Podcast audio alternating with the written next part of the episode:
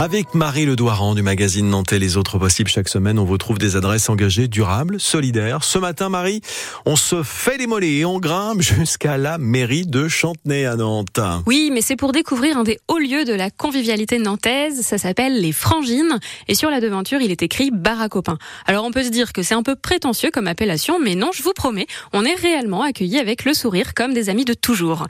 Derrière le bar, il y a Gwen, une des deux frangines, et puis son équipe.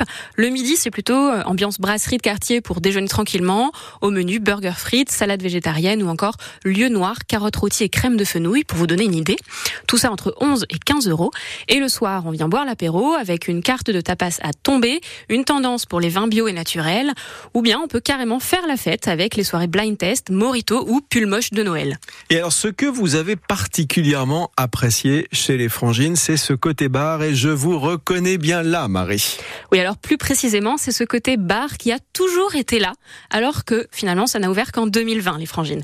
Le canapé rouge peut accueillir les bandes de potes, il y a des jouets et de la place pour les enfants, et même une petite cour à l'arrière pour s'installer au beau jour. Bon, vous allez me dire, où est la deuxième frangine? Eh bien, Karine, elle n'est jamais bien loin, elle tient le restaurant à boire et à manger dans la rue adjacente. Les frangines, c'est au 4 boulevard de l'égalité à Nantes.